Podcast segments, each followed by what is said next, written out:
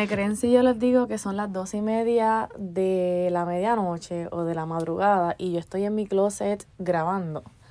Porque sí, grabo en mi closet. Creo que eso es bastante normal para una persona que tiene un podcast y no tiene un estudio de podcast. Creo que es el mejor lugar para grabar anyway.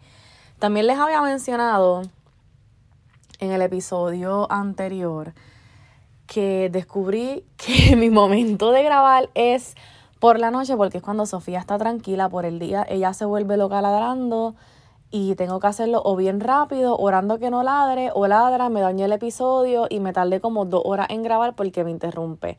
Así que llegué de una reunión de la iglesia y hoy sentí que Dios me dio como que muchos temas que quiero desarrollar en el podcast y cuando tú, cuando Dios a ti te da mensajes, te da una palabra o lo que fuera, como que tú lo preparas y tú dices, ok, este es el próximo episodio o esto es lo que quiero hacer, que Dios te dio la idea, porque Dios te da la idea. Pero luego a última hora como que te da otro tema y ese es el que saca. Ya preparaste uno, estabas lista para grabar, pero Dios te dice otra cosa que es lo que tienes que grabar ahora. Y siento que eso es lo que pasó. Por tal razón estoy grabando a las 12 de la medianoche y porque quiero hacer un poco de batch content para cosa de que si algo pasa, pues tengo el episodio listo y no tienen que esperar conmigo como pasó hace unas semanas. ¿Qué vamos a hablar hoy? Vamos directo al grano porque, porque hay mucho que hablar. En el episodio anterior te hablé de dos cosas que estoy aprendiendo en esta temporada. Me, me abrí con ustedes totalmente. Fui honesta, transparente, vulnerable. Espero que ese episodio le haya ministrado y bendecido. Y en el episodio de hoy, como una... E, esto creo que es como... Salió como una miniserie de dos episodios. ¿Ven lo que les digo? Nosotros hacemos unos planes y Dios, cuando Dios toma control, Él hace lo que Él quiere y nosotros obedecemos. So, en el episodio de hoy quiero hablarte de cuatro maneras para saber lo que Dios quiere decirte en esta temporada. Cuatro maneras que yo utilizo, que he aprendido, que he desarrollado para saber lo que Dios quiere enseñarme, hablarme en esta temporada y que tú también puedes adoptar, practicarlas para entonces poder recibir esos códigos que el Padre quiere darte. Así que inmediatamente número uno, esto es algo que me di cuenta o que descubrí en agosto de este año que pasó y es, ya Dios lo estaba haciendo, pero yo no estaba al tanto de que, o sea, ¿cómo les explico? Ya Dios lo estaba haciendo, ya me estaba dando cuenta que Dios me estaba hablando de esta manera, pero no había captado que era una práctica que Dios estaba haciendo conmigo, que esa era su manera de hablarme, de ser directo conmigo, que todo lo que Él estaba entregándome a través de esta manera, pues era con el propósito de hablarme, de prepararme para la temporada en la que yo iba a comenzar a caminar. Y es a través de las alabanzas. Y ustedes dirán como que obviamente música sacra adora a Dios, pero como yo sé o, o como yo sé que Dios me está hablando a través de esa alabanza, o dirán como que Laila, Dios nos habla a través de todas. Sí, eso es cierto. Pero como yo me di cuenta, porque yo me estaba dando cuenta que Dios ponía una alabanza en mi corazón que yo nunca había escuchado o una alabanza vieja que quizás no la había prestado tanta atención y las, la sentía como que en mi corazón que debía escucharla. Y una vez la escucho, siento que tengo que escucharla todos los días. Todos los días me monto en el carro y lo primero que hago es poner esa alabanza en específica. Y la, la escucho, la escucho, la medito, lo que dice la alabanza, lo que fuera.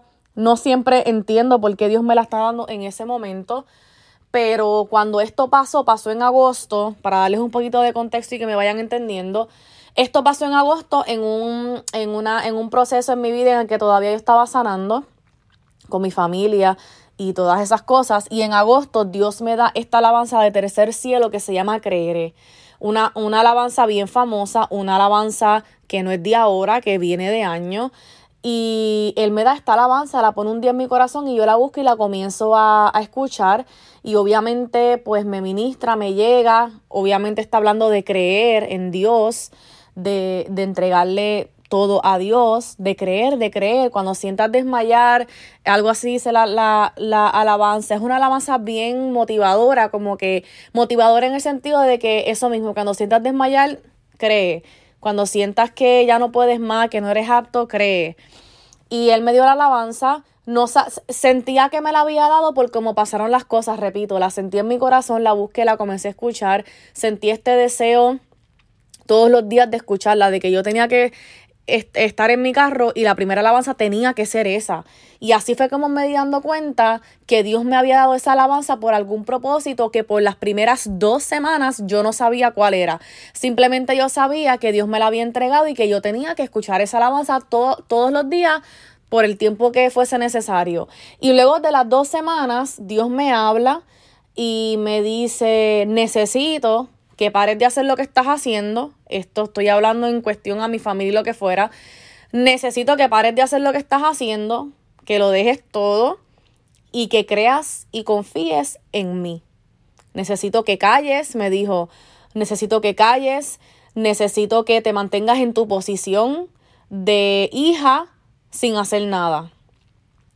Que te mantengas orando, pero ya. Y entonces, pues nada, es difícil cuando tú estás luchando por tu familia, es difícil cuando estás atravesando por una situación difícil, pero Dios me había llamado a guardar silencio. Creo que eso fue lo que me faltó decirle. Dios me había llamado a guardar silencio, a mantenerme en mi posición de hija, orando e intercediendo, pero ya, no tenía no tuve comunicación con mi familia por tres meses no me guardé y me quedé en mi posición.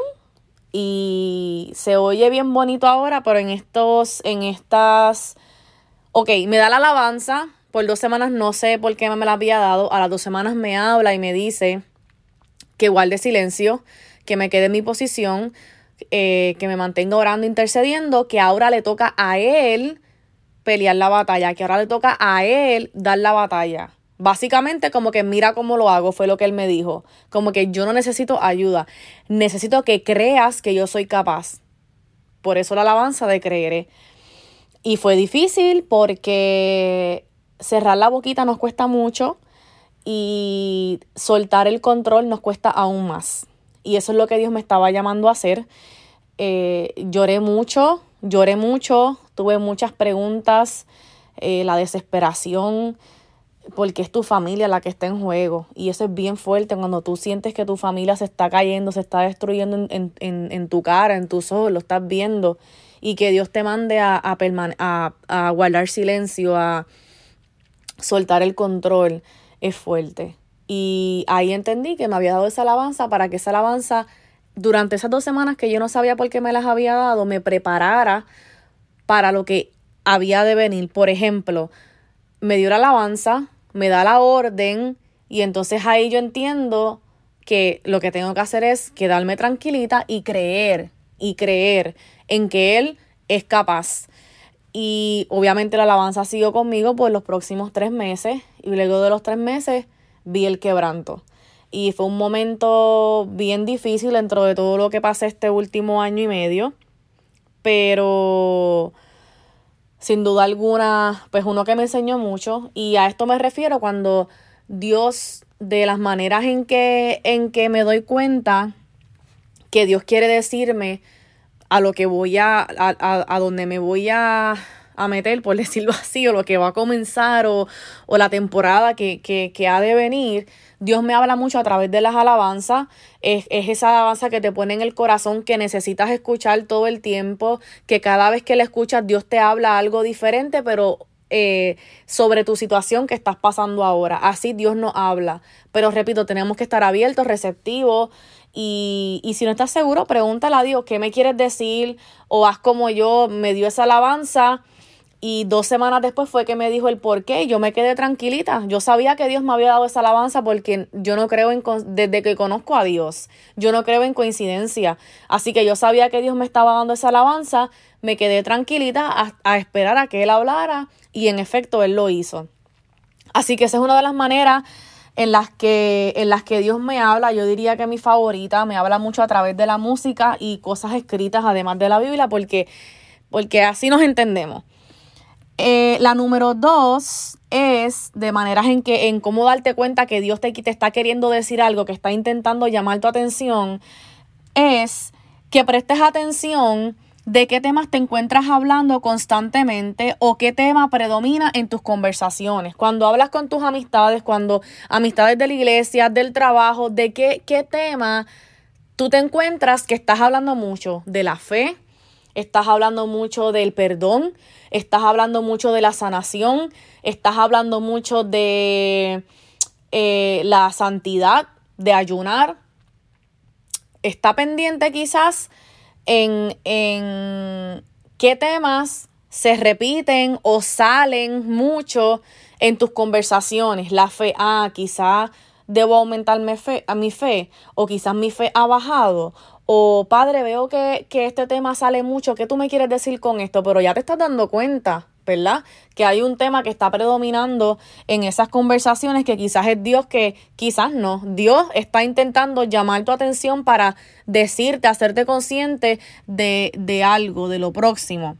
Lee el número 3. ¿Qué versículos de los que ya estás leyendo mientras lees tu Biblia hablan sobre el mismo tema en, obviamente, en relación con Dios. Por ejemplo, estás leyendo tu Biblia y la leíste hoy, la leíste mañana, la leíste pasado mañana y obviamente estás leyendo cosas diferentes, pero de alguna manera u otra todas hablan de lo mismo o todas te revelan lo mismo. Ah, bueno, pues ahí hay un mensaje detrás de esas letras que Dios quiere decirte, ya sea hablando sobre tu situación de ahora o de lo que ha de venir, pero repito, esto no es, o sea, eh, ¿cómo se dice?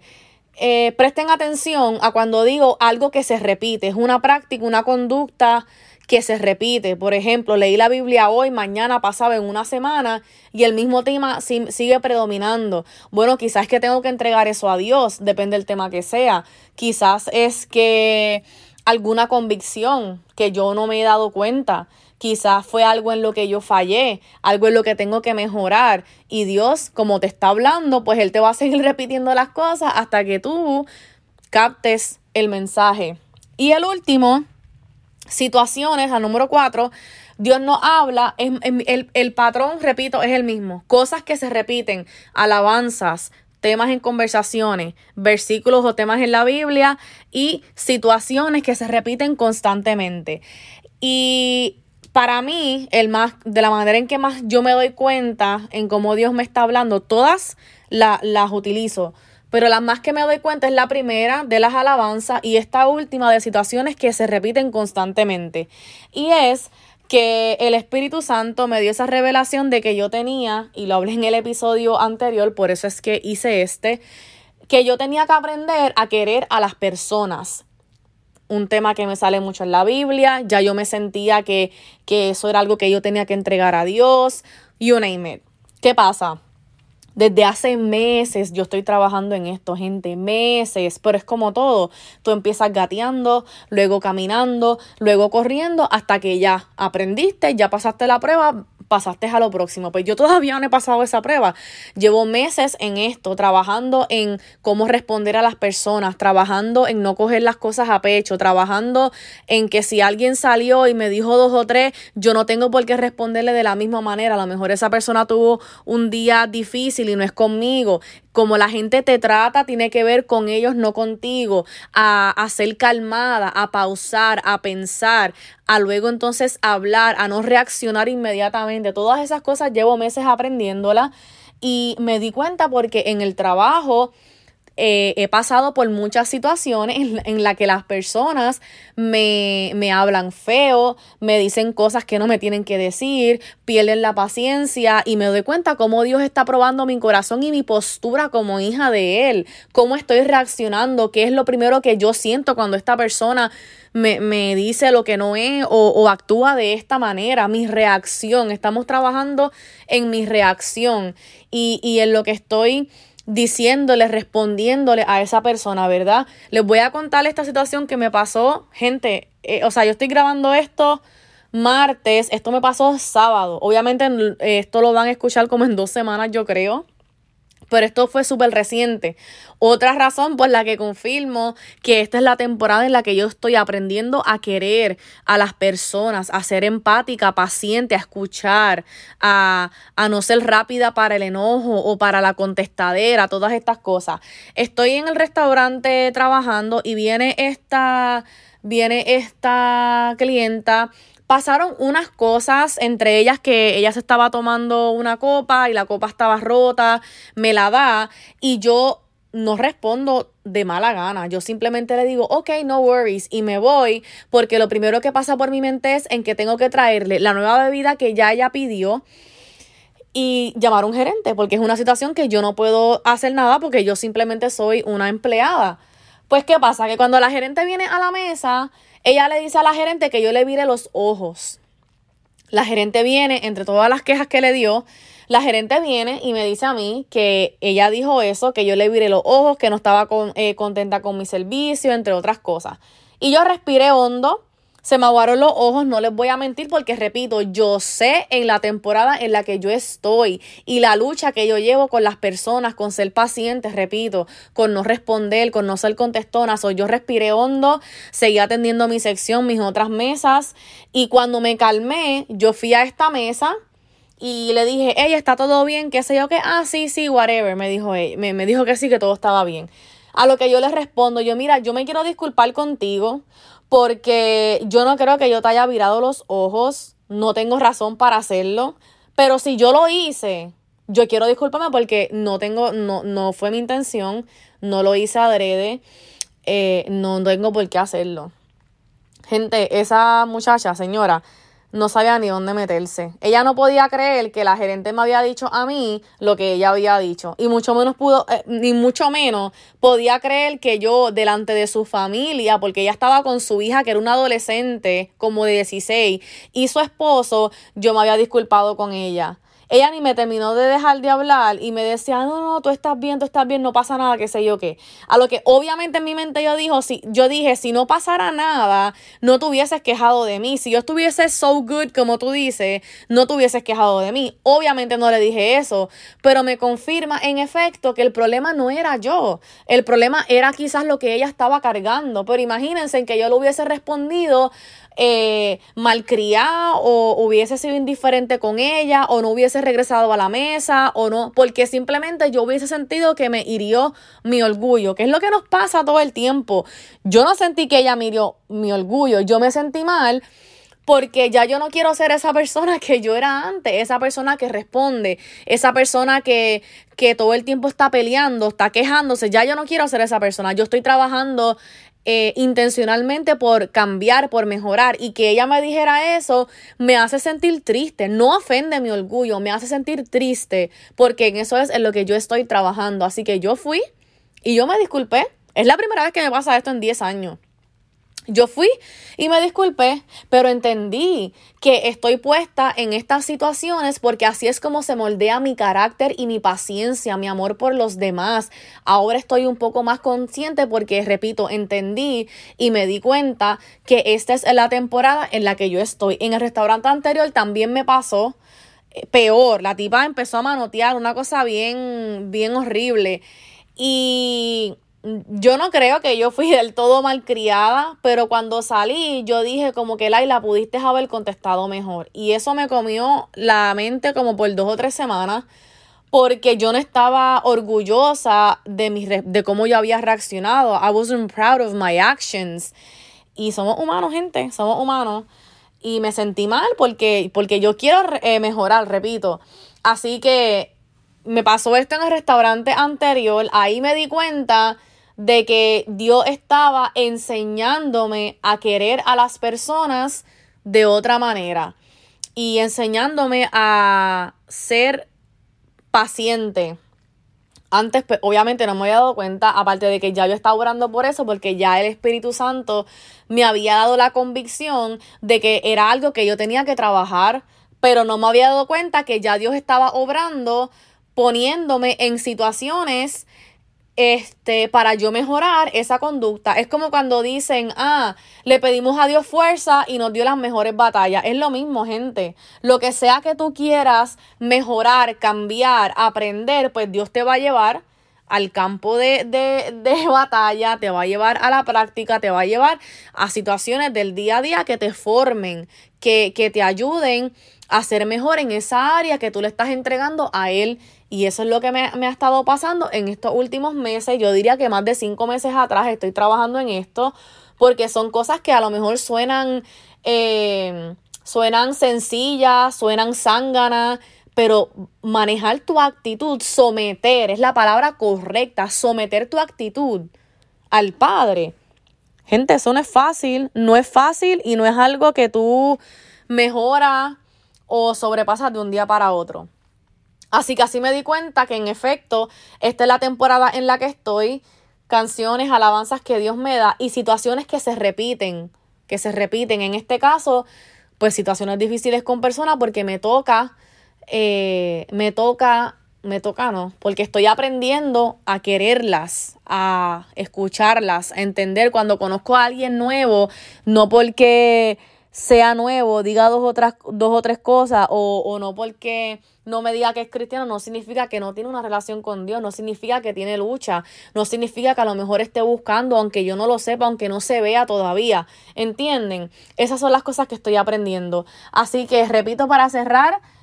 Eh, cuatro maneras para saber lo que Dios quiere decirme en esta temporada, cuatro maneras en las que Dios me habla, quizás, si lo quieren ver de otra manera, eh, a través de alabanzas, temas que sobresalen o que se repiten constantemente en, en nuestras conversaciones, situaciones que se repiten también constantemente y versículos de la Biblia que se repiten, que hablan sobre el mismo tema, que te ministran quizás en la misma área en tu vida, es Dios dándote un mensaje del tiempo en el que estás ahora o del tiempo que ha de venir.